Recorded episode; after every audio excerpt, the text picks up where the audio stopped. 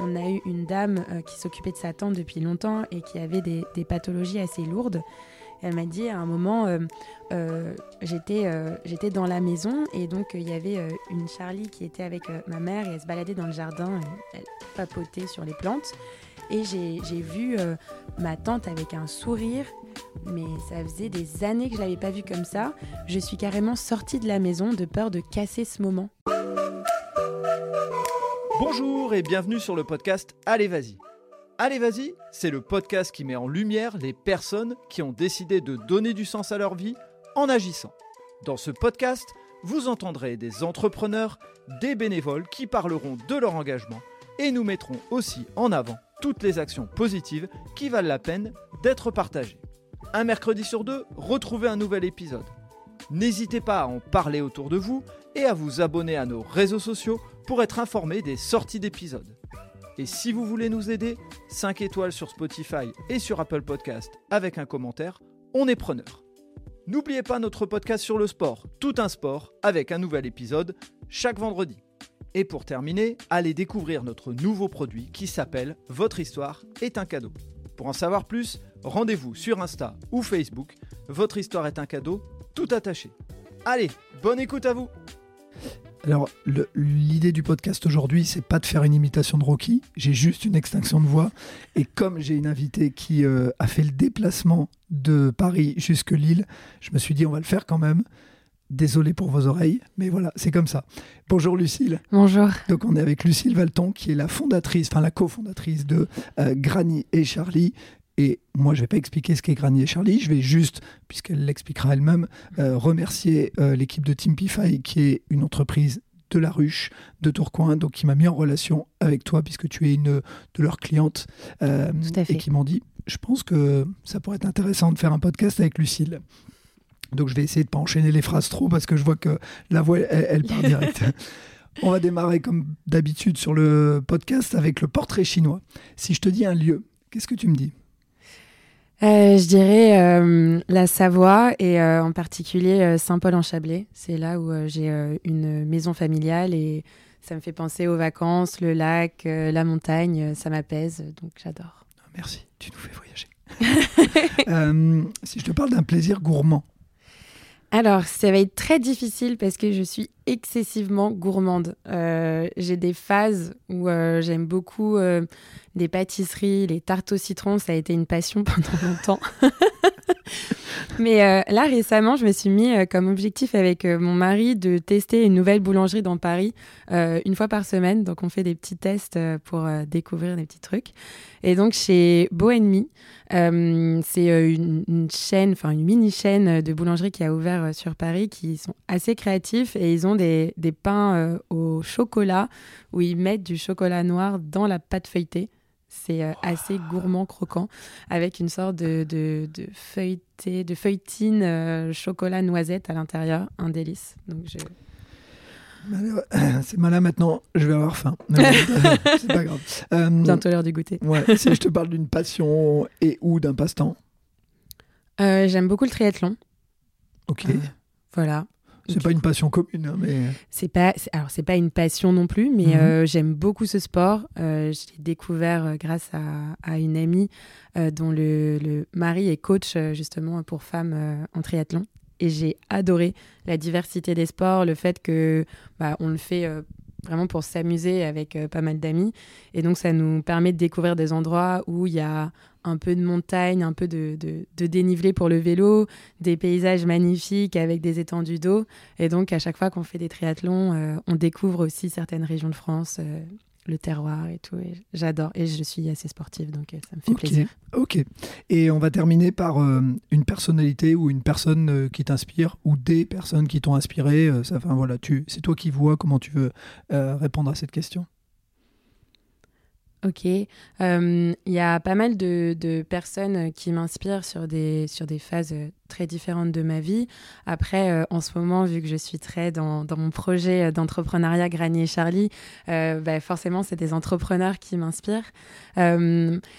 récemment, j'ai écouté une interview de Justine Hutto euh, qui, euh, je crois, est même plus jeune que moi. Et son dynamisme, son naturel et, la cohésion familiale qu'elle a su garder, euh, malgré son, succès et, tout, ce que ça, tout ce que ça amène, m'a pas mal inspirée. C'est la fondatrice de Respire, hein, si je dis pas de bêtises. Tout à fait, oui, je suis désolée, je l'ai pas présenté. T'inquiète, il n'y a pas de souci. Ok, donc Justine Hutto, très bien. Oui avant de rentrer dans le, dans le podcast, j'aimerais te poser une question euh, que je viens de rajouter à, ma liste après le portrait chinois. Si je te parle d'entrepreneuriat, c'est une histoire de chez toi, euh, euh, père, mère, fille. c'est une histoire plutôt de une volonté de longue date, mais tu as pris le temps d'y arriver. Ou c'est juste une question d'opportunité? C'est et l'opportunité et une histoire de longue date. Donc, dans ma famille, on n'a pas d'entrepreneur stricto sensus, euh, mon père est, DRH et ma mère travaille dans l'éducation nationale. Donc, aucun rapport. Il euh, n'y a aucun, aucun scientifique non plus. Mais euh, on va dire que mon grand-père maternel a fait la marine. Et ça a été bah, parmi, parmi les, premiers marins qui est noir à avoir un, un grade assez haut placé. un aventurier qui a vu l'Antarctique, pardon, notamment. Et du coup, dans ma famille, il y a quand même un côté euh, d'aventure qui est là, même si c'est pas euh, forcément entrepreneurial. Et donc, ils ont parcouru euh, pas, mal de, pays justement pour suivre Papy. Donc, je pense que ça m'a aussi inspiré à, me bouger les fesses et à faire quelque chose qui sortait un peu du commun. et pendant mes études, j'ai fait une, école d'ingénieur et donc spécialisée en informatique et en, en système embarqué. Et dans ces études-là, dans cette école, euh, il y avait une forte euh, culture entrepreneuriale où on, faisait comprendre euh, bah, aux étudiants qu'est-ce que ça voulait dire. Il y avait un incubateur à l'intérieur. Donc c'est vrai qu'on a été assez sensibilisés et c'est une chance parce que ce n'est pas le cas pour tous les, types d'études ou tous les milieux. Et donc ça, ça m'a mis une première, un premier petit tic dans mon cerveau. Et donc j'ai pris cette option entrepreneuriat. Pendant mes études, j'ai essayé de créer ma première boîte. Euh, qui était très euh, axé sur euh, le handicap. et bon, j'ai dû, j'ai dû mettre fin très rapidement parce que c'était pas rémunérateur, j'avais besoin d'avoir un salaire, un loyer, etc. Normal. Et donc, j'ai eu une, une carrière ensuite assez standard. Et puis, l'occasion a fait que j'ai pu, après, partir en entrepreneuriat. On pourra revenir dessus. Ok, bien sûr qu'on va y revenir.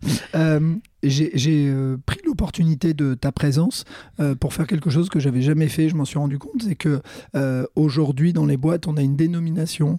Toi, tu es CTO. Donc CTO pour parler en français, je vais le faire en français pour ceux qui écoutent parce que sinon avec ma voix et mon accent, c'est une catastrophe. Donc il y a aujourd'hui CEO, CO, CTO qu'on voit. Est-ce que tu peux juste euh, prendre deux petites secondes pour nous expliquer euh, quelle est la différence pour que les gens qui vont des fois sur LinkedIn et voient des trucs disent euh, ça ressemble à quoi De quoi ils parlent. Ok, bah, je vais donner les, les, les, dénominations, on va dire presque officielles, mhm. standards, mais il faut savoir que dans les entreprises, surtout quand elles sont petites, ça, ça, varie énormément en fonction des, des caractères et puis du marché euh, de, l'entreprise. Donc CEO, euh, c'est euh, CEO du coup, c'est le président de l'entreprise. Donc généralement, c'est celui qui a le rôle de représentation. C'est l'image de l'entreprise pour l'extérieur. le COO, c'est Chief of Operation. Donc en fait, c'est vraiment celui qui va gérer euh, l'intérieur de la machine pour faire en sorte que tout fonctionne euh, correctement. Donc lui, il est plus euh, en interne, s'assurer que les processus marchent correctement, que tout le monde va bien dans l'équipe, etc. Et à côté, on peut avoir un CTO, donc Chief Technical Officer, qui lui est en charge de toute la partie technologique. Et donc, selon les entreprises, ça peut être très varié, mais du coup, moi, c'est euh, la partie informatique euh, en particulier. Ok. Euh, bah merci pour cette explication. Tu, es la première à le faire, donc merci. on a mis un petit temps avant de l'expliquer, donc tu vois, deuxième saison, pas mal. Donc, l'idée là, c'est que bah, je vais te laisser la parole et ça m'arrange beaucoup. Déjà, d'habitude, je le fais, mais là, ça m'arrange beaucoup de te laisser la parole. pour nous expliquer un petit peu bah, quel est ton parcours pour qu'on en arrive à comprendre pourquoi tu es arrivé euh, euh, sur le projet euh, Granier Charlie Et puis, euh, une fois qu'on sera arrivé là, bah, tu vas nous expliquer un petit peu euh, qu'est-ce que c'est Granier Charlie, puisqu'on ne l'a pas encore expliqué, c'est le but. Euh, et de pouvoir nous dire un petit peu par où tu es passé, puisque le but du podcast reste aussi celui de dire bah, on est passé par là, on a eu tel échec ou telle réussite, et pourquoi bah, on peut le réexpliquer comme ça, et vous pouvez vous en servir ou pas de ce que nous on a vécu. Donc je te laisse nous parler de ton parcours. Ok, super. J'ai essayé d'être euh, assez euh, concise. Euh, donc pour mon parcours, comme je vous le disais, j'ai fait une, une, étude, enfin des études d'ingénieur généraliste, mais avec une spécialité en informatique et système embarqué. Et donc dans mon école, il y avait cette culture entrepreneuriale et des professeurs qui nous poussaient à comprendre, comprendre toute cette partie. Donc c'était intéressant parce que même pour mon aventure, bah, enfin le côté euh, CDI, salarié que j'ai pu avoir, ça m'a permis de comprendre plein de choses. Je me suis dit comment ça fonctionne l'entreprise. Et donc, quand je suis arrivée en entreprise, j'avais envie de comprendre aussi, euh, au-delà de mon métier, comment, la, comment dans sa globalité ça fonctionnait. Donc, c'était assez euh, enrichissant pour moi. en sortie d'études, j'avais besoin d'avoir un salaire. Enfin, j'avais pas forcément mes parents euh, n'ont pas de, problèmes financiers, mais je veux dire, euh, fallait quand même que je puisse euh, avoir un loyer, tout simplement. donc, j'ai préféré arrêter l'entrepreneuriat et travailler donc, dans une entreprise de conseil qui s'appelle EY. Donc, c'est un cabinet de conseil en informatique. Et à côté de ça, j'étais un peu frustrée de, de, ne pas pouvoir avoir des projets. Il faut savoir que j'ai un, caractère un peu touche à tout. Et donc, j'adore avoir 1000 euh, projets en parallèle. Et donc, j'ai euh, fait du mécénat de compétences et, euh, pour des, des, associations ou des entrepreneurs sociaux que, pour lesquels j'avais bah, voilà, une petite sensibilité pour leurs projets. Je crée. Peut-être que tu expliques un tout petit peu rapidement ce que c'est le mécénat. Non, non, ne dis pas pardon, mais peut-être expliquer ce que c'est le mécénat de compétences parce qu'il y a peut-être des gens qui vont écouter, qui vont se dire tiens, je ne sais pas ce que c'est, ça peut m'intéresser. Ok. Euh, du mécénat de compétences, c'est du bénévolat, euh, tout simplement. C'est juste que c'est une partie du bénévolat. Il y a deux manières d'être bénévole. Soit on, va faire des actions, on donne de son temps, soit on donne de sa compétence. Mais donc, du coup, quand c'est de la compétence, c'est du mécénat de compétences. Donc, euh, bah, par exemple, pour donner de mon temps, régulièrement, je faisais la cuisine pour pouvoir faire des, des paniers repas pour des personnes euh, qui étaient euh, sans domicile euh, autour de chez moi. Donc ça, c'est du bénévolat plus standard. Et de l'autre côté, eh ben, pour des associations qui avaient des actions que je trouvais incroyables, mais des personnes qui étaient très éloignées, même si très jeunes, très éloignées de l'informatique, qui ne savaient pas forcément faire un site internet. Instagram, ça leur faisait plaisir de l'utiliser à titre personnel, mais après, faire des posts, etc., c'était beaucoup plus compliqué. Et donc, du coup, bah, moi, j'avais cette cette valeur ajoutée de comprendre euh, le monde du digital et donc de pouvoir les accompagner là-dessus. Donc, c'était ma manière d'avoir euh, mes petits projets entrepreneuriaux. Euh, et donc, j'ai vécu un peu par procuration l'entrepreneuriat. Mais ça, pas mal. ça me faisait plaisir. Et puis, aussi, avec mon travail salarié, j'apprenais de du monde de l'entreprise. je voyais énormément de, grands groupes euh, de PME. Et donc, je me disais, euh, à chaque fois, j'avais quand même en tête de, un moment de trouver mon entreprise idéale. Et donc, je me disais, bon, ben, ça, clairement, je ne veux pas le retrouver. Ça, j'adore. J'aimerais bien que ça puisse être euh, dans ma future entreprise, que je crée ou que je rejoins. Et donc, du coup, je me faisais ma petite checklist pour savoir dans quel monde j'avais envie d'évoluer d'un point de vue professionnel. J'ai travaillé ensuite euh, chez Accor pendant deux ans. Et là, je me suis un peu plus rapprochée de l'entrepreneuriat. Euh, en fait, j'ai été prise à l'audit interne informatique. Euh, donc, c'était hyper intéressant parce que je voyais autant les, les DSI locales, les équipes qui s'occupent de, de, toute la partie digitale dans le groupe, mais aussi euh, on pouvait accompagner les startups qui avaient été rachetées par Accor euh, pour voir euh, comment gérer l'intégration, comment gérer leur développement. Et donc ça me, ça me remettait dans cette ambiance un peu dynamique des startups que j'adorais. Et j'ai postulé en interne un projet RH d'intrapreneuriat.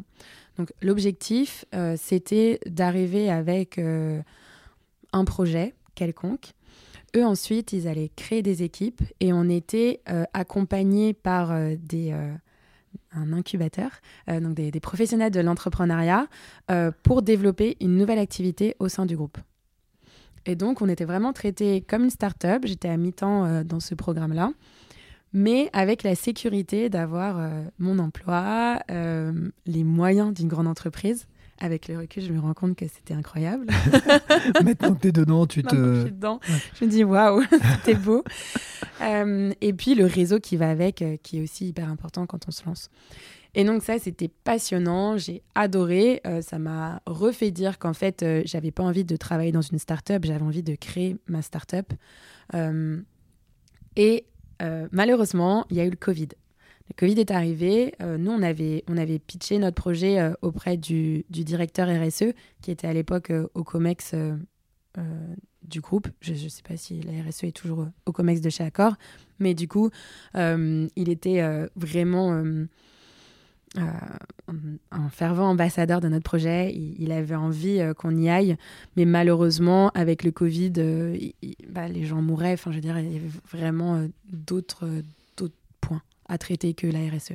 Je vais me permettre, mais c'était un, c'était une période aussi où pour le groupe Accor, ça a été une période économique un peu difficile, puisqu'il n'y avait, plus de, il y avait plus de tourisme, etc. Donc je suppose que dans ces cas-là, on recentre ses activités sur l'essentiel. Tout à fait. C'était, en fait, c'était très compliqué parce que d'une certaine manière, tout était à l'arrêt, mais au démarrage, on ne savait pas pendant combien de temps. Donc, euh, à titre personnel, ça va faire très enfant gâté, mais je me disais, mais ok, il y a une petite crise, mais après, euh, c'est pas pour autant qu'il faut pas aller dans ce sens-là, parce que l'histoire va dans le sens justement de l'écologie. Il faut faire changer. Euh, on avait dit que ça serait l'année de la RSE au sein du groupe. Pourquoi est-ce qu'on arrête? Et parce que j'avais pas cette vision euh, de euh, bah, en fait le Covid allait durer et ça allait euh, mettre à l'arrêt beaucoup plus de choses. Et donc après, grâce à, mon autre activité d'audit, j'ai compris en fait l'ampleur des dégâts, malheureusement, l'impact que ça avait sur les hôtels. En informatique, les équipes étaient débordées et donc c'était très contradictoire parce que toute l'opérationnel était à l'arrêt, mais justement, il fallait euh, pouvoir euh, tout réguler. Euh, il y avait des remboursements et donc il y a eu pas mal d'équipes qui étaient sursollicitées et qui se donnaient à fond. Donc c'était une ambiance de gestion de crise assez particulière, mais qui m'a pas qui m'a pas arrêté. En fait, je me suis dit, moi, j'ai vécu ce petit, j'ai repris goût là à l'entrepreneuriat. Euh, je comprends que c'est une période de crise, mais en fait, euh, même si euh, j'adore mon équipe, j'adore mon métier, j'ai vraiment envie d'y aller. J'étais encore plutôt jeune, bien établie dans la vie, pas encore mariée, mais ça, allait se faire après. et du coup, je me suis dit, bah, pourquoi pas. Donc on en a discuté avec mon compagnon, il me dit bah si tu as besoin euh, moi je te soutiens dans cette démarche. Donc euh, go. Et donc euh, j'ai commencé à, feuilleter les magazines en même temps que je travaillais, j'étais à temps partiel. Et donc j'ai trouvé les échos entreprendre, c'est sur le site de la partie entrepreneuriat des échos, il y a des petites annonces donc je le dis, petite astuce pour les gens qui cherchent euh, des idées et qui n'en ont pas. Euh, et donc tout le monde peut mettre euh, ses demandes pour rechercher des associés. Et donc tous les mois, il y a des nouvelles personnes qui disent bah, Moi, mon entreprise, c'est ça, je recherche un associé qui a plutôt ce profil, contactez-moi à telle adresse. Et donc je lisais tous les mois les annonces. À un moment, je suis tombée sur Granny Charlie. Je dis à un moment, au bout du deuxième mois, c'était assez rapide. Hein. Au bout du deuxième mois, j'ai découvert Granny Charlie et l'idée, euh, je l'ai trouvée hyper intéressante. Je, laisse beaucoup de suspense, je me rends compte qu'on n'a pas encore expliqué, parce que j'explique tout de suite ce que c'est. Justement, ça va être, euh, à mon avis, le bon moment pour expliquer quelle est la genèse et d'où vient euh, Granny et Charlie. Puis après, on va raccrocher le wagon avec, ton, avec ton histoire. Ok. Du coup, j'ai expliqué en deux mots ce que c'est et, et, du coup comment ça a démarré. Euh, donc Granny Charlie, c'est un service qui met en relation des jeunes avec des personnes âgées pour euh, aider les personnes âgées à se maintenir au domicile et à garder une autonomie. Et donc euh, tous nos services sont basés sur le lien social et on fait un, un matching avec les centres d'intérêt du duo. Parenthèse fermée, maintenant que vous avez le contexte. donc, comment est-ce que ça a commencé donc, Vous l'avez compris, c'est mon associé qui a, qui a eu cette idée de Granny Charlie. Et euh, elle l'a eu à un moment, euh, donc pour elle, c'était vraiment, euh, on va dire, une opportunité. Elle venait de se faire licencier chez Johnson Johnson, donc elle travaillait dans le milieu pharmaceutique, elle a travaillé pendant, pendant longtemps dans la pharma. Et avec ce licenciement économique, qui lui laissait le choix de justement avoir un, accompagnement pour créer son entreprise ou se reconvertir. Et donc elle s'est dit, pourquoi pas C'est le moment aussi de de créer euh, son entreprise. Elle cherchait des idées, mais sans grande conviction. Et euh, à ce moment-là, sa grand-mère, malheureusement, euh, a chuté dans son appartement.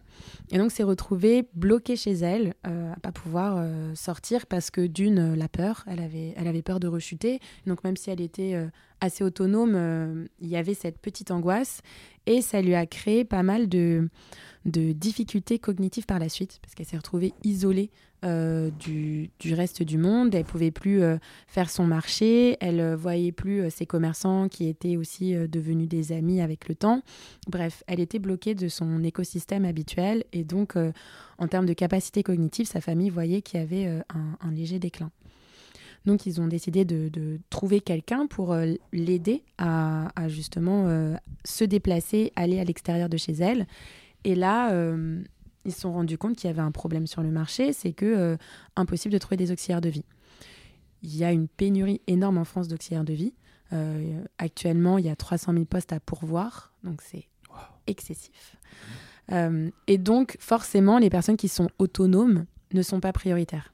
Donc, la grand-mère d'Amélie, qui était encore autonome, qui n'avait pas besoin de quelqu'un pour s'habiller, manger, des besoins très primaires, bah là, elle n'était pas prioritaire c'est qu'elle avait un degré d'autonomie pas suffisamment bas euh, pour euh, pouvoir bénéficier de quelqu'un, mais elle avait quand même euh, un besoin pour combler ce, manque. On va dire qu'elle était autonome à 75%, et pour pouvoir bénéficier, il fallait qu'elle soit peut-être à 50, j'en sais rien, je donne des chiffres, mais pour comprendre un petit peu la logique. C'est exactement ça. En fait, c'est que par rapport à des, à des personnes qui ont besoin d'une aide pour vivre, vraiment, je ne mâche pas mes mots pour vivre, forcément, la grand-mère d'Amélie n'était pas prioritaire.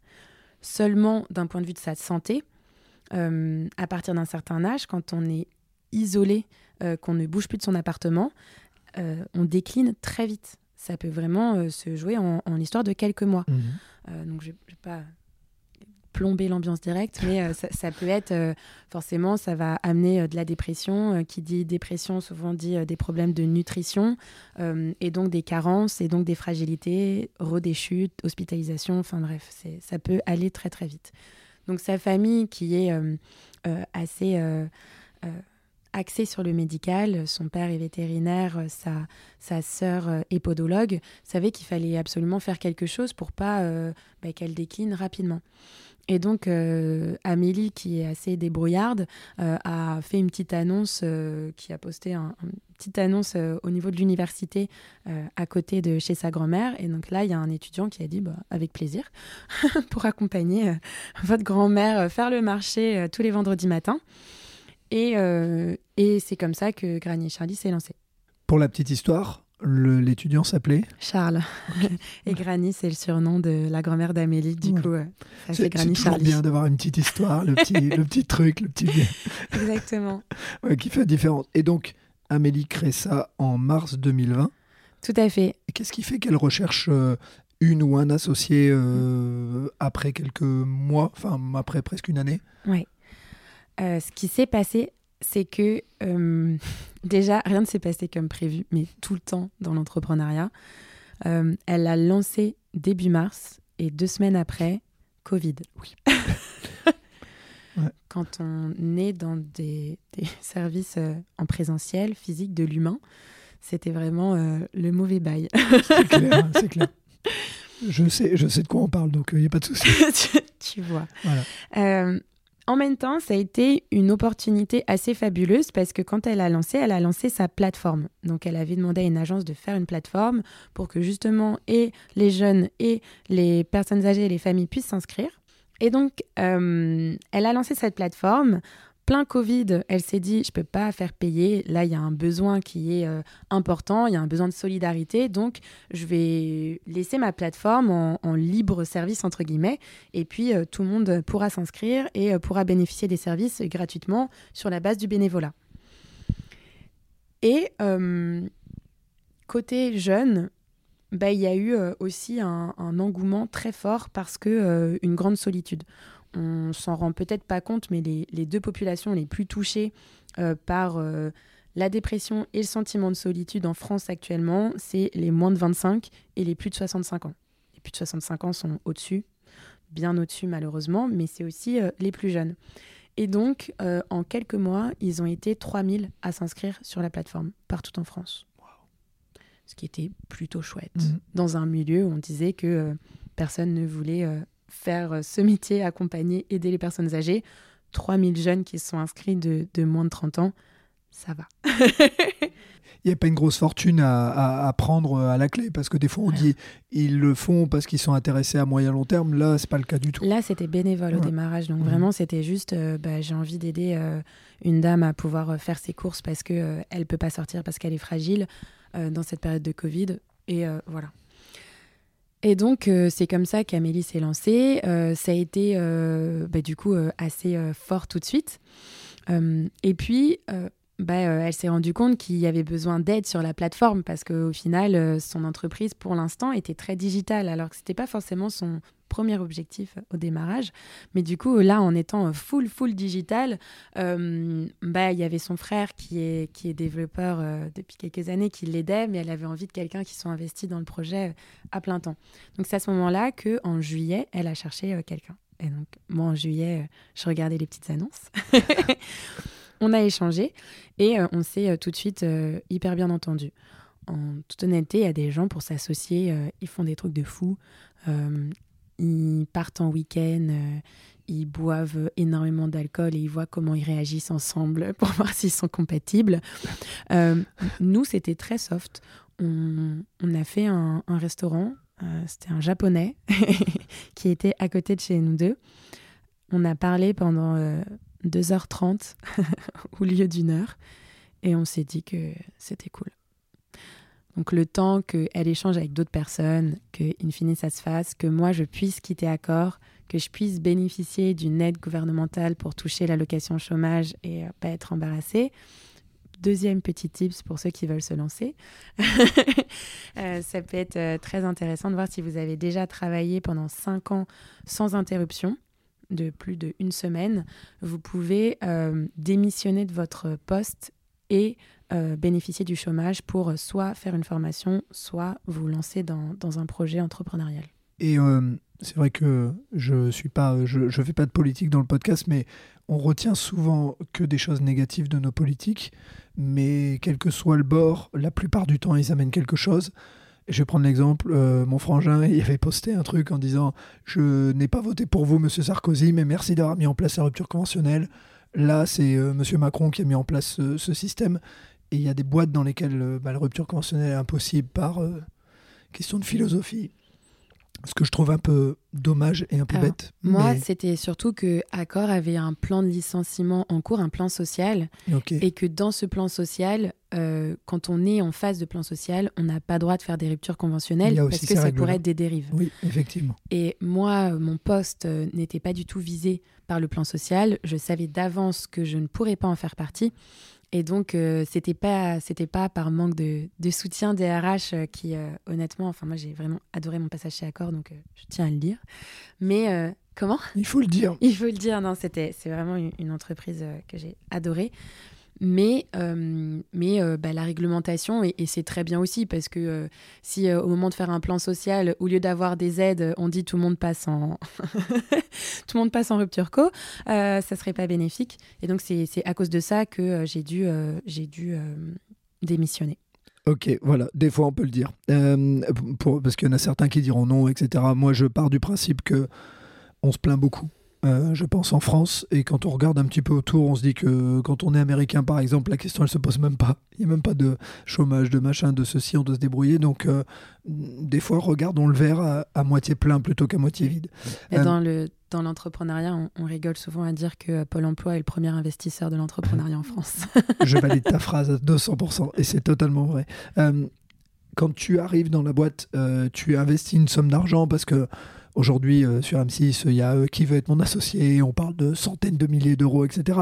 Euh, T'es pas obligé de nous dire si euh, c'est quelque chose de secret, sauf si c'est quelque chose de ouvertement dit et autres, mais est-ce que tu peux nous dire un petit peu comment ça s'est passé, comment tu es arrivé? Parce que des fois, on peut devenir associé sans forcément mettre de l'argent, mais amener d'autres éléments. Donc, alors, du coup, pour ces sujets-là, généralement, rien n'est vraiment caché. Pourquoi? Parce que euh, vous pouvez retrouver, tout le monde peut retrouver en, allant sur Internet euh, le registre. Et donc, euh, c'est assez simple de, savoir combien a été mis d'argent au capital. donc, c'est n'est pas un secret. Nous, on a été au démarrage, en fait, mon associé a été approché par une institution qui, du coup, a c'est un peu complexifié euh, la, table de capitalisation qui a fait que j'ai dû mettre euh, un certain montant en arrivant pour que ça soit euh, équilibré avec tout le monde. Donc j'ai racheté des parts, si tu veux, de l'entreprise. C'était pas du tout de l'ordre de 100 000 euros ou 10 000 euros parce que je n'ai pas ce montant sur mon compte. mais c'était de l'ordre de quelques milliers. Donc, euh, ça m'a quand même demandé un premier investissement, mais c'était une situation particulière parce que euh, en fait, ils avaient déjà mis de l'argent et donc forcément, euh, à partir du moment où on valorise l'entreprise, on peut plus dire d'un seul coup, ah, en fait, pour toi, l'entreprise est valorisée à, 2 euros alors qu'elle valait déjà 300 000. Bref, un exemple. Donc, c'est pour expliquer ça. le fait est aussi que je suis arrivée donné le temps d'être opérationnel sur l'entreprise, euh, enfin de pouvoir euh, bah, justement bénéficier de Pôle emploi, démissionner, etc., euh, ça nous a amené à avril 2021. Donc l'air de rien, ça faisait un an que mon associé était sur le projet. Donc nous, on est à, elle, elle est à 60, puis maintenant parce qu'on a des investisseurs, mais grosso modo, on est à 60-40 en termes de, en termes de, de part de l'entreprise, euh, ce qui euh, s'explique euh, très très bien parce que même si c'était un, démarrage, bah, c'est quand même Amélie qui a eu l'idée, qui a fait les premiers business models, qui, qui s'est dit ça va être comme ça et qui a travaillé pendant un an dessus. Ok. Aujourd'hui, est-ce que tu peux nous expliquer un petit peu la, le mode de fonctionnement pour que les gens qui nous écoutent euh, puissent se dire un petit peu comment ça marche. Et puis tu vas nous expliquer de avril 2021 à aujourd'hui euh, ce que vous avez fait, comment vous avez avancé, quelles ont été les difficultés. Et puis on parlera de l'avenir à la fin. Ok. Euh, donc Granny Charlie, comment ça marche? Ben, Si on est jeunes, on va dire des jeunes, mais on n'a pas que des jeunes euh, dans nos, dans nos Charlie, dans nos intervenants. Si on veut accompagner des personnes âgées, euh, c'est assez simple. On s'inscrit sur la plateforme. Ensuite, euh, on suit le, chemin de l'inscription qui est assez chronophage. c'est volontaire. Parfois, on nous dit Oh là là, c'est long, mais on sait. Pourquoi? Parce que bah, on va on va comment dire les, les, envoyer entre guillemets auprès de personnes qui peuvent être fragiles de temps en temps euh, et donc, on a besoin de, s'assurer d'une de leur motivation, euh, d'une de comprendre qui ils sont, pour pouvoir aussi euh, faire des, matchings cohérents. Je vais revenir un peu là-dessus après. Et aussi de vérifier qu'ils sont bien qui ils disent qu'ils sont. Donc, on a évidemment, on demande certains documents d'identité, euh, casier judiciaire. Euh, on a une vérification euh, des pièces d'identité, ça s'appelle du KYC, qu'on fait. On leur demande de nous expliquer leur motivation, leur expérience précédente, que ce soit personnel, bénévole, associatif, parce qu'on a beaucoup d'étudiants qui, font aussi de l'associatif en plus de leurs études. Et ensuite, bah, de pouvoir décrire leur personnalité, centre d'intérêt, etc. Et donc, une fois qu'ils ont rempli euh, tout ça, ils font une petite vidéo de, de présentation euh, qui euh, nous, nous permet parfois soit d'envoyer aux familles une première petite vidéo, soit pour nous de, de voir comment est-ce qu'ils s'expriment et leurs premières les, qualités un peu relationnelles, le savoir-être. Et ensuite, ils peuvent accéder à toutes les missions qui sont toutes les demandes qui sont sur notre plateforme. Une fois qu'ils font ça, notre équipe, euh, on a, on a notre logiciel qui, qui présélectionne les profils qui correspondent, qui fait un petit filtre par rapport aux, candidats. Et ensuite, euh, nos, notre équipe appelle les gens pour euh, s'assurer qu'ils ont bien compris la mission. et donc là, on peut les mettre en relation pour un premier échange téléphonique avec la famille ou, ou la personne qui a besoin d'accompagnement direct. Et, c'est quoi les, les missions dont on peut profiter quand on est granny euh, par rapport à son Charlie. Du coup, côté de, l'autre côté, euh, en fait, on peut faire appel à nous pour beaucoup de choses, euh, principalement tout ce qui ne demande pas une qualification particulière. Donc tout ce qui est hors habillage, toilette, prise de médicaments, qui sont des actes qui sont régulés parce qu'il y a un, enjeu assez important. Enfin, parfois c'est difficile aussi pour les familles de comprendre ça parce que par exemple, moi, ma grand-mère, euh, je suis à côté d'elle, elle va aux toilettes, elle a besoin d'aide pour se rhabiller. Ça me pose aucun problème. Je me dis, euh, c'est sûr, il n'y a pas besoin d'un métier, euh, d'une qualification particulière pour faire ça. Seulement, d'une, on touche à la nudité. En fonction de certaines pathologies, on peut blesser les personnes sans s'en rendre compte. Donc, ça demande un métier et c'est une vraie qualification. Euh, du coup, nous, nos Charlie, tout ce qu'ils peuvent faire, c'est euh, ben, de l'aide pour euh, l'entretien du domicile. Ça peut être des petits travaux du quotidien. par exemple, on en a, ben, ils ont besoin d'aide parce que dans leur maison, ils n'arrivent plus à utiliser, je ne sais pas, le micro-ondes. C'est quelque chose qui arrive fréquemment ou n'arrive plus à attraper, par exemple, les casseroles parce qu'ils vont avoir un peu d'arthrose. Mais en dehors de cette arthrose, ils sont complètement autonomes. Mais du coup, ils peuvent plus se faire à manger. Donc du coup, ils vont cuisiner avec euh, le Charlie, même parfois il y a des petits échanges de recettes, euh, c'est assez sympa, et ils partagent le repas ensemble. Et donc ça permet d'avoir un moment convivial, un moment d'échange aussi, euh, justement, un peu de, sur l'héritage culturel de la personne, et puis de partager un repas, de s'assurer que bah, il n'est pas tout seul pour manger et qu'il mange correctement. Donc ça peut être des choses comme ça, ça peut être des loisirs. Il y a certaines personnes qui doivent faire des euh, des, exercices cognitifs, euh, mais euh, quand on le présente de cette manière, ça fait très médical, ça donne vraiment pas envie de le faire. Ça me rappelle quand j'étais petite et qu'on me demandait de faire des exercices d'orthophoniste, c'était pas, pas le truc fun. Et par contre, quand ben, ma mère me disait bah, Viens, on va lire Harry Potter, d'un seul coup, j'étais là. là, c'est un peu la même chose. Du coup, il y, a des, y a des étudiants qui vont venir pour parler de sujets, soit dans une langue étrangère, soit de sujets qui les, qui les touchent. Et du coup, ça va leur permettre de travailler justement leur cerveau et de faire des petits exercices cognitifs de manière beaucoup plus sympathique en créant du lien. Après, ça peut être aussi de l'accompagnement pour des rendez-vous médicaux. Ça, c'est euh, quelque chose dont souvent c'est les familles euh, qui nous demandent parce que bah, il y a des déserts médicaux partout en France. C'est très compliqué d'avoir accès à certains spécialistes. Et donc, quand on a un rendez-vous chez le médecin le mardi euh, à 11h, qui est là pour, pour accompagner la personne jusqu'au rendez-vous? Et donc, on va avoir des Charlie qui peuvent bah, accompagner au rendez-vous, en profiter pour prendre un café et se décontracter aussi après avoir vu un spécialiste de temps en temps. Ça peut être un peu déprimant ou autre. Et donc là, de passer un moment convivial après, de rentrer, ça, ça peut faire du bien. Est-ce que tu, tu, peux nous donner un peu le, euh, le prix de, de, pour les familles et le, ce que peut gagner un, euh, Charlie pardon, euh, Parce que c'est important aussi d'avoir ces notions de prix. Bien sûr. pour un Charlie, c'est à partir de 10 euros de salaire net, pas brut, net. Euh, donc je dis à partir parce que en soi, euh, nous, on, a décidé que c'était un plancher. Pardon, c'est un plancher. Euh, mais il y en a qui sont payés jusqu'à 20 euros de l'heure. Tout dépend des zones. C'est sûr qu'à Saint-Tropez, le tarif horaire est différent de celui dans d'autres zones. Et, et, donc du coup, pour les familles, nous, par-dessus, on prend 2 euros de commission. Et on a un abonnement sans engagement, on va dire des frais de dossier de 20 euros par mois.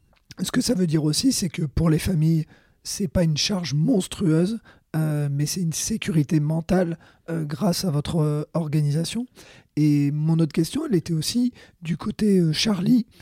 Est-ce que demain, si je veux, je suis salarié et je veux compléter mon revenu qui n'est pas assez haut, est-ce que je peux être Charlie le samedi et le dimanche, par exemple, pour aller aider des personnes âgées et en plus, ça me donnera un peu de lien social que j'ai peut-être pas dans ma vie de tous les jours?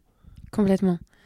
Pour répondre à ta première question au niveau des familles, c'est sûr que ça reste un coût dans le sens où parfois on nous dit vous êtes du confort. Alors j'aime pas ça parce que la prévention pour moi c'est pas du confort, c'est justement se soigner. En fait c'est rester en bonne santé donc ça devrait être prise en compte de manière beaucoup plus importante dans la société et pas attendre que euh, la personne soit complètement hospitalisée pour se dire ah ça aurait été bien d'avoir une aide euh, avant. Euh, mais parenthèse fermée, il y a aussi des aides de l'État. Donc c'est soumis au crédit d'impôt. Donc il y a 50% qui est pris en charge par l'État, donc qui est remboursé. Donc pour les familles, ça reste assez léger même s'il il euh, y, a certaines bourses euh, qui ne peuvent pas se permettre, euh, ça c'est sûr.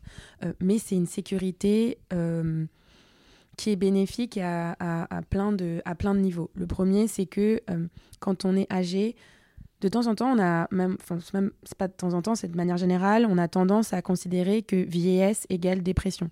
C'est hyper faux. Il y a plein d'études qui montrent qu'au contraire, plus on vieillit, plus on a de capacité à développer des hormones qui rendent heureux.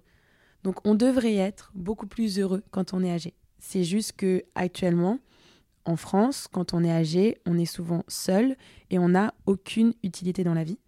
Et donc ça, c'est ça qui fait qu'on est déprimé. En fait, moi-même, euh, quand j'étais, euh, quand il y avait le Covid et que je euh, je pouvais pas travailler, que j'étais bloquée chez moi, qu'il y avait en plus des travaux de ravalement de façade et que j'étais dans l'obscurité, j'ai eu des moments de dépression donc n'importe quel adulte qui vivait comme ça, euh, sans utilité euh, dans, ce monde euh, et en voyant personne de la journée, déprime.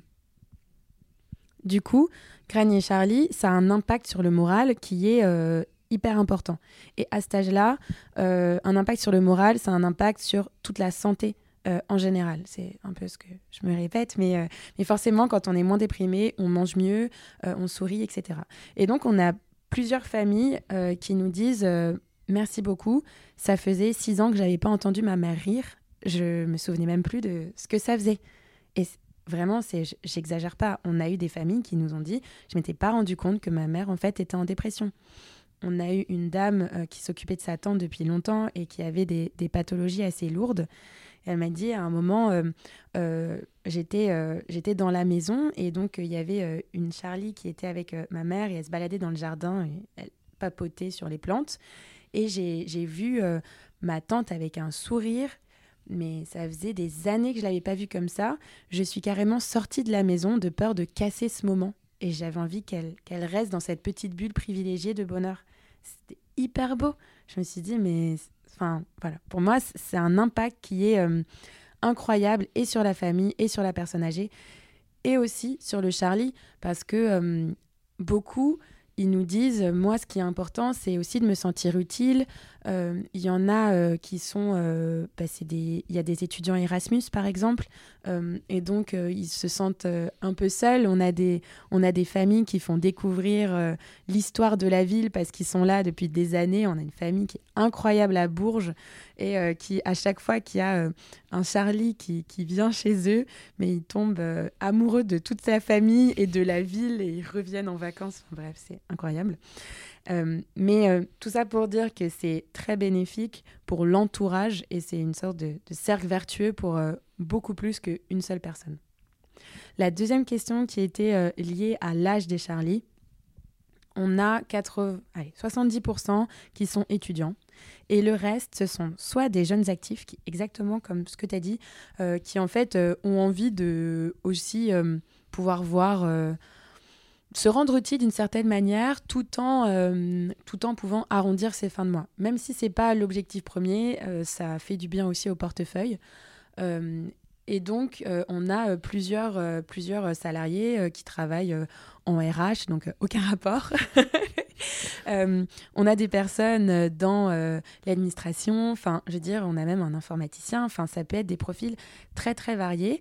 Ce qu'il faut savoir, là, petit point juridique, il faut toujours vérifier son contrat et demander l'autorisation euh, à son entreprise pour avoir un, autre statut, un autre emploi, mais c'est clairement compatible. Et aussi, on a des jeunes mères qui veulent retrouver un emploi, mais avec un comment dire, un emploi du temps très flexible. Et donc, ça leur permet de, d'être, voilà, d'avoir cet emploi pour lesquels elles sont, elles elles peuvent disposer euh, facilement euh, de, des horaires. Et on a des jeunes retraités aussi euh, qui, de temps en temps, enfin, veulent, enfin, postulent chez nous. Il y a certaines familles qui sont rassurées à l'idée de, de, savoir que c'est des personnes avec de l'expérience qui sont aussi auprès de leurs proches. Il y en a qui disent c'est génial l'intergénérationnel parce que bah, c'est revigorant, entre guillemets, d'avoir des petits jeunes à la maison. Et puis il y en a qui qui préfèrent euh, être rassurés en se disant bah, c'est quelqu'un qui a 60 ans, euh, j'ai confiance dans le fait que euh, s'il y a un problème, il pourra réagir avec, avec ma mère ou mon père. Et donc on a des jeunes retraités et ça nous permet aussi de toucher des zones plus rurales. Alors, maintenant qu'on a parlé de, ce qu'est euh, Granier Charlie, euh, est-ce que tu pourrais me parler d'une euh, d'une réussite, mais aussi d'une difficulté que vous avez eue dans, la, dans cette création d'entreprise Enfin, réussite ou difficulté qui peuvent être actuelles ou passées, juste pour que les gens puissent se dire. Bah, il y a des choses bien, puis il y a des choses difficiles aussi à faire dans l'entrepreneuriat, mais ce qui n'empêche pas de, bah, de voir le positif et de voir que vous avez une vraie utilité sociale. En fait, euh, on n'a pas de. On a eu certaines grosses réussites, mais. Comment dire les... En fait, il y a une grande différence entre ce qui est vu comme une grosse réussite euh, d'un point de vue de la société, euh, même de mon entourage, mes réussites personnelles. Je vais dire quelque chose de stupide, mais par exemple, quand en ce moment je m'occupe pas mal des relations presse, quand on a un article dans des grands magazines, je vais avoir des petits messages Oh waouh, je t'ai vu dans le journal, etc. T'es passé sur BFM, super. C'est très chouette. Et ça me fait vraiment plaisir parce que je me dis bah, ça, ça veut dire qu'on a de la visibilité, les gens entendent parler de nous, c'est positif. En soi, euh, j'adore ce que font les journalistes, hein, c'est pas, le sujet, mais on va dire que euh, ma valeur ajoutée quand je suis passée euh, dans un journal télé, elle est proche de zéro. quoi. C'est pas, un exploit en soi. C'est plutôt le journaliste qui s'est dit ça peut être intéressant. Et du coup, c'était chouette. Par contre, de temps en temps, euh, bah, moi, à titre personnel, j'ai fait du développement pendant mes études et ensuite, j'étais plus en, gestion de projet. Donc, pour mes activités de mécénat, j'ai fait quelques sites internet, mais d'un point de vue technique, il n'y avait pas d'enjeu très fort. Et donc, de temps en temps, on a des vraies problématiques technique euh, avec Granier Charlie. Et quand j'arrive à, les comprendre, à les cerner et à résoudre les problèmes ou à euh, imaginer une certaine infrastructure qui va faire que euh, ça va être hyper bénéfique pour notre entreprise, je me sens hyper fière. Je me dis, c'est bon, là, je monte en compétences, j'apprends plein de choses, je suis trop fière de moi. L'impact, mais même à l'intérieur de Granier Charlie, parfois n'est pas vu. mais c'est une réussite personnelle. Donc, il y a, y a, plein de, petites réussites. Euh, pour être un peu plus euh, pragmatique et, répondre à ta question, ce que je trouve dur et ce qu'on s'est dit euh, aussi avec, avec Amélie qui est dur, c'est que l'entrepreneuriat, on nous montre souvent des histoires de Oh waouh, en un mois, j'ai fait 200 000 euros de chiffre d'affaires. C'est incroyable. Et, c'est chouette, mais c'est vraiment pas la norme. C'est pire que pas la norme, c'est-à-dire que c'est des exceptions euh, qui se comptent sur les doigts d'une main. Et donc nous, ça fait deux ans qu'on travaille, on travaille vraiment euh, euh, beaucoup dessus et on est hyper fiers du travail qu'on a fait, on voit l'impact sur les familles, on se dit... bah, on, a des impacts sur des vies humaines. En fait, même si c'est pas 1000 personnes qu'on a touchées, même les, les, les 150 clients qu'on a actuellement, mais on se dit, mais on les aide à à vieillir de manière euh, décente et euh, en ayant un impact sur leur morale, sur leur santé et sur tout leur environnement. Il n'y a pas de petite victoire quand on impacte la vie euh, des gens et la santé des gens. Donc moi, ça me, ça me pousse. En même temps, j'aimerais bien pouvoir partir en vacances plus souvent, comme, enfin, c'est même pas partir en vacances, c'est avoir des vacances, avoir l'esprit léger, m'endormir en me disant c'est bon, ma to-do est faite, et pas me dire, vite, pense que demain matin, il faut que tu fasses ça, ça, ça, ça. c'est vrai que c'est une forte charge mentale et qui, euh, dans la durée, peut être un peu fatigante. Mmh. Et c'est pour ça. C'est pour ça que je reprenais tout à l'heure l'exemple de qui veut être mon associé. C'est que je trouve très bien de vulgariser l'entrepreneuriat, euh, des gens qui démarrent de zéro, et on en a pas mal dans, ces, euh, dans cette émission, mais on a aussi ceux qui arrivent et qui disent euh, je veux soulever 400 000, 500 000 et je prévois de faire 8 millions de chiffres d'affaires et tout. Là où tu as raison, c'est que c'est pas le c'est pas le, le, le, grand public entre guillemets de l'entrepreneuriat, c'est plus des exceptions. Et là où tu as raison, c'est que la charge mentale, bah, quand on parle de to-do list, euh, elle fait souvent 9 pages et puis on se dit on en rajoute. Alors bien sûr qu'après on reprend une bonne to-do list avec, à la journée pour éviter d'être euh, complètement fou et de dire j'ai jamais fini et je dors pas. Mais là où tu as raison, c'est que le, week-end, enfin un entrepreneur, il y a peu d'entrepreneurs aujourd'hui qui peuvent dire samedi, dimanche, euh, je pense qu'à moi. Il y a toujours un moment. Et alors, quand vous avez des enfants, bah, il y a des moments où vous pouvez pas penser à votre entreprise, vous êtes lancé dans le truc, vous les accompagnez dans le sport et tout. Mais il y a des, dimanches matins où, bah, là où d'autres vont flâner en disant euh, j'ai été euh, dans tel endroit, j'ai été faire une brocante et tout, ben nous on est sur l'ordinateur et je dis nous parce que je partage ton, ton point de vue. C'est une bonne chose parce que on s'investit on sait que c'est pour euh, le long terme, mais il y a des moments où bah, on en fait trop. Mais la difficulté, c'est d'être capable de, prendre la distance. Et puis il y a des moments de, de phases dans l'entreprise où on a du mal à prendre cette distance. Complètement. Et ça, c'est un point que j'avais pas du tout anticipé. Pourquoi? Parce que avec mon, naturel à faire beaucoup de choses, j'ai l'habitude de gérer mille projets en même temps. Et ça m'a jamais dérangé. Vraiment, euh, enfin, je, quand je dis que je suis sportive, euh, je suis pas sportive de haut niveau, mais j'adore pratiquer du sport. Quand je vais, quand, quand j'ai le temps, euh, je pourrais en faire euh, tous les jours. Ça, vraiment, ça me fait du bien. Euh, et puis, j'apprécie. Je suis très proche de mes amis. C'est hyper important pour moi. Ma famille aussi. J'ai mon mari. Enfin, je veux dire, j'ai besoin d'avoir des activités multiples. À une époque, j'avais un groupe de musique aussi je faisais du bénévolat, j'ai mon entreprise. Enfin bref, j'aime bien avoir plein de projets. Avec Granny Charlie, ce qui a été euh, fou, c'est que je me suis dit, ça va être génial pour, pour ma personnalité, parce que je vais enfin pouvoir euh, faire euh, tous les métiers que je veux en un. Et c'est vrai. Mais la contrepartie, c'est qu'en fait, tout est focus sur une seule chose. Et pour mon cerveau, c'est beaucoup plus fatigant. Deuxième point, c'est que avant, euh, quand je fatiguais, je disais euh, c'est bon, sauf pas des vies. Le fait de travailler dans des métiers qui étaient euh, pas du tout bullshit, parce que Enfin, c'était pas bullshit mes métiers, mais c'est juste que je travaillais pas mal pour des grandes entreprises. Euh, l'impact, si j'étais malade ou absente, euh, oui, forcément, il y avait un impact, mais euh, bon. Le, sens était éloigné. Le sens était éloigné, exactement. Ça allait impacter 3-4 personnes, mais pas sur leur vie. Vraiment, ça allait. Et donc là, si le week-end, on a envie de fermer la ligne d'urgence parce qu'on est fatigué, malade, on peut pas, parce que s'il y a un problème, il faut qu'on soit en mesure de répondre. Si le soir, il y a et ça nous est arrivé une fois, malheureusement. Il y a une granny qui est décédée le soir. Il faut qu'on soit en mesure de répondre à des, à des, des moments d'urgence comme ça.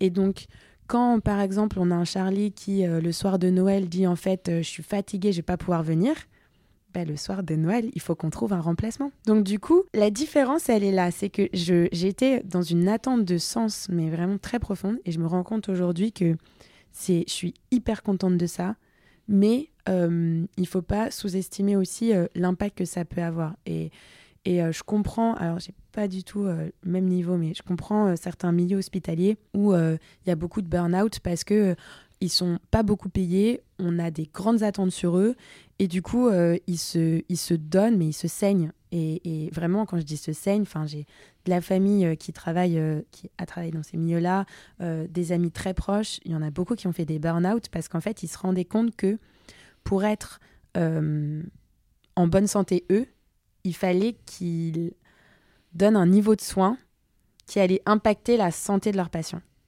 Et donc, du coup, c'est presque un choix entre ta santé personnelle ou la santé de tes patients. C'est horrible à choisir. C'est vraiment, euh, c'est, je comprends qu'il y ait autant de burn-out parce que tu te dis, bah, soit je prends la distance pour rester moi en bonne santé parce qu'en fait, euh, vu qu'on ne me met pas les moyens, je suis obligée de, de faire un minimum par rapport à ce que je devrais. Soit tu te dis, bah, tant pis, je donne tout, mais en fait, tu te tu surchauffes.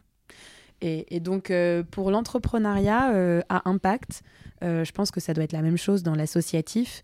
C'est super parce que tu te sens utile. tu as les bénéfices des gens. Enfin, je fais aussi un peu de coaching de temps en temps. là, ce matin, j'avais un, un coaching et, et, personne me disait vraiment merci beaucoup, Lucille, bravo pour ton coaching, ça me fait vraiment du bien je me sens bien, je me sens heureux, je me dis euh, j'ai un impact sur la société, c'est tout ce dont je rêve depuis que je suis petite. Moi, mon objectif, c'est que euh, ben, si je meurs demain, je me dis euh, ma vie, elle n'aurait pas été vaine.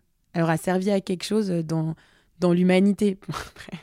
Sachant mesure gardée, hein, mais, mais et, du coup, bah, je suis hyper contente de là où je suis, mais c'est sûr que ça, ça fatigue plus que euh, d'autres, euh, d'autres activités. C'est, quoi l'avenir pour, euh, pour Granier Charlie en termes de, de besoins? Là, on est sur le podcast, il y a le micro, donc bah, si je ne sais pas, vous cherchez un investisseur complémentaire, si vous cherchez des mutuelles pour vous soutenir ou des fonds de prévoyance, Enfin bref, l'idée c'est de dire euh, si vous avez euh, besoin de certaines choses, prenons euh, le parti de ce micro et, n'hésite pas à, le partager. c'est adorable. pour donner la vision de, Garnier Charlie, là à date, on a clôturé une levée de fonds en novembre notre première levée de fonds. c'est pour ça qu'on a un board d'investisseurs qui sont assez incroyables. on ne voulait pas avoir des fonds euh, random, on avait besoin de personnes qui pouvaient euh, aussi accélérer l'entreprise. Donc on a des experts du secteur, on a des personnes euh, qui sont spécialisées justement dans l'assurance, parce qu'il y a beaucoup de synergie avec ce secteur-là. on a des personnes qui ont créé des sociétés de services à la personne, d'autres qui sont dans anciens ministres de la Santé. Donc on a vraiment des, des, des mentors à notre board et c'est tout ce qu'on recherchait. Donc on, on a été euh, très chanceuse. Enfin, je sais pas si chanceuse c'est le terme, mais en tout cas, euh, on, était, euh, on est très contente de là où on est. Là, maintenant, on est dans une phase où il faut qu'on montre qu'on a qu'on sait délivrer.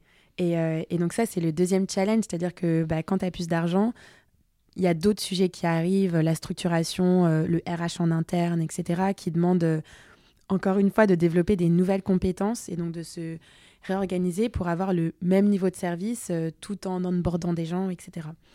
Donc nous, on cherche à, continuer de croître. Euh, là, notre équipe, elle est stabilisée, euh, elle est formée, donc on est, on est hyper content. Et donc on se dit, bah, go, let's go. on cherche plutôt des, partenariats avec des prescripteurs donc, c'est des personnes qui peuvent recommander nos services parce qu'ils ont compris euh, tous les bienfaits de ces services-là. Donc, il y en a de plusieurs types. On a euh, des prescripteurs euh, médicaux. donc là, il n'y a rien de financier. C'est vraiment juste parce qu'ils se disent pour la santé de mes patients, ça peut être une bonne idée. Il y a des, assurances aussi avec lesquelles on est en, discussion. Pourquoi? Parce que ce qu'on fait, c'est de la prévention. on permet aux gens de rester en bonne santé plus longtemps. Et il y a eu euh, une étude euh, aux États-Unis, il y a une licorne qui fait euh, ce qu'on fait actuellement, mais bon, sur le marché américain, c'est assez différent, qui a travaillé avec des mutuelles et qui a fait une, étude pendant plus d'un an sur la santé de ses bénéficiaires et qui s'est rendu compte que avec un Charlie qui vient l'équivalent de une demi-heure par semaine, ça permettait à cette personne-là, la Granny, de réduire de 33% ses dépenses en santé. C'est énorme. En fait, tu divises par 3 tes dépenses de santé. Pourquoi? Parce qu'en gros, euh, tu as moins besoin de médicaments. Euh, tu, aides ton corps à produire tout ce qu'il faut pour rester en bonne santé parce que tu marches plus, tu parles et, donc euh, tu actives tout ce dont tu as besoin. Ça veut dire aussi que tu as moins d'hospitalisation. Une hospitalisation, ça coûte très très cher. Ça coûte pas cher pour nous, on s'en rend pas compte. Pour assurance mutuelle, ça coûte cher. Pour la Sécu, ça coûte cher. Et donc, euh, on travaille avec euh, des assurances parce que bah, pour eux, c'est euh, tout bénéf de, de prescrire, entre guillemets, Granier Charlie. Parce que, encore une fois, un, cercle vertueux. Bah, le patient y gagne, sa famille y gagne, la société y gagne, puisque ça permet d'avoir des jobs étudiants qui font sens.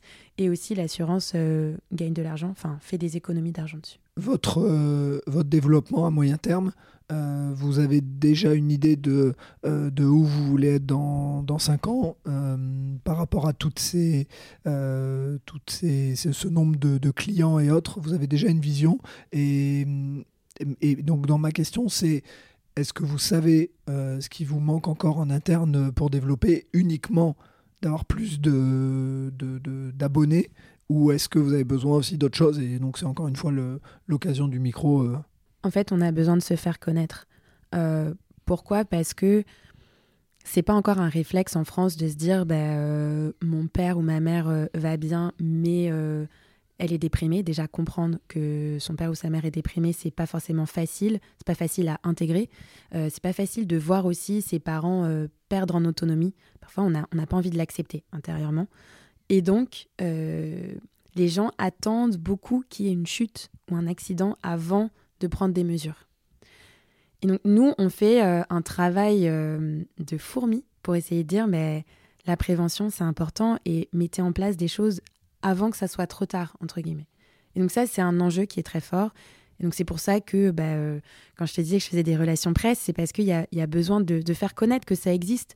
En fait, on ne peut pas penser à quelque chose quand on sait même pas que ça existe. C'est comme si on n'a pas de mots pour, pour quelque chose. Mm. Bah, du coup, on ne peut, pas, on peut pas le conscientiser. Donc, on a un vrai travail de se faire connaître et c'est pour ça qu'on cherche des, des, prescripteurs, que ce soit euh, au niveau médical, au niveau de la presse. Euh, on essaye de, de, de, faire des plateaux, euh, d'avoir des, des, petits papiers dans les journaux régionaux. et donc, se, se faire connaître, c'est le plus important. faire comprendre aux gens que c'est pas du confort, que euh, c'est euh, mieux qu'un médicament, que c'est faire confiance aussi euh, à tout ce que le corps est capable de produire. Et, donc pour ça, on a des, enjeux de notoriété qui sont très forts. Et puis après, pour notre secteur, on va dire qu'en termes de développement, on est plutôt bien avancé par rapport à, d'autres concurrents ou quand on voit des modèles qu'on a sur le marché qui ont 7 ans de plus, on voit qu'on est à peu près, qu'on a 2 ans d'avance. Mais en attendant, ça reste un secteur qui est lent. Euh, on ne va pas être une licorne demain. Euh, nous, à moins de 3 ans, objectif 2025, on, a un objectif de rentabilité. Et euh, dans 5 ans, nous, on aimerait bien pouvoir s'étendre à l'Europe. Parce que, et même à l'international, on a détecté que c'était. Enfin, le, problème du vieillissement, il est important et non adressé dans beaucoup de pays en Europe, au Japon, au Canada, aux États-Unis. Euh, il y a un marché qui est là. Donc, euh, nous, on n'a pas de limite. ok, je pense que euh, on va terminer là-dessus et puis moi, je vais terminer complètement. ça, aura été, ça aura été un podcast. Et pour moi, c'était important de le faire parce que je me dis, après tout, je pourrais réécouter ma voix de dégueulasse. Excusez-moi pour le mot, mais elle est réelle. C'est vraiment carrément ça. Donc au moins comme ça, tu vois, je vais garder un souvenir beaucoup pour, pour ce sacrifice. ah non, merci d'être venu déjà, par principe. Vraiment, merci Lucille euh, pour euh, tout, tout, ce partage parce que, euh, et on en reparlera et, j'aurais aimé développer un peu plus, mais là je pense que je vais me limiter. Mais effectivement, il y a un lien avec votre histoire, est un cadeau parce que je pense qu'on est dans ce côté aussi transmission. ce que tu as dit avec les recettes, pour moi, ça me parle énormément dans ce que je suis en train de construire. Donc, on sait qu'à l'avenir, on se reparlera sur d'autres, dans d'autres médias, sur d'autres éléments. Mais en tout cas, merci d'être venu. merci, d'avoir pris le temps de partager.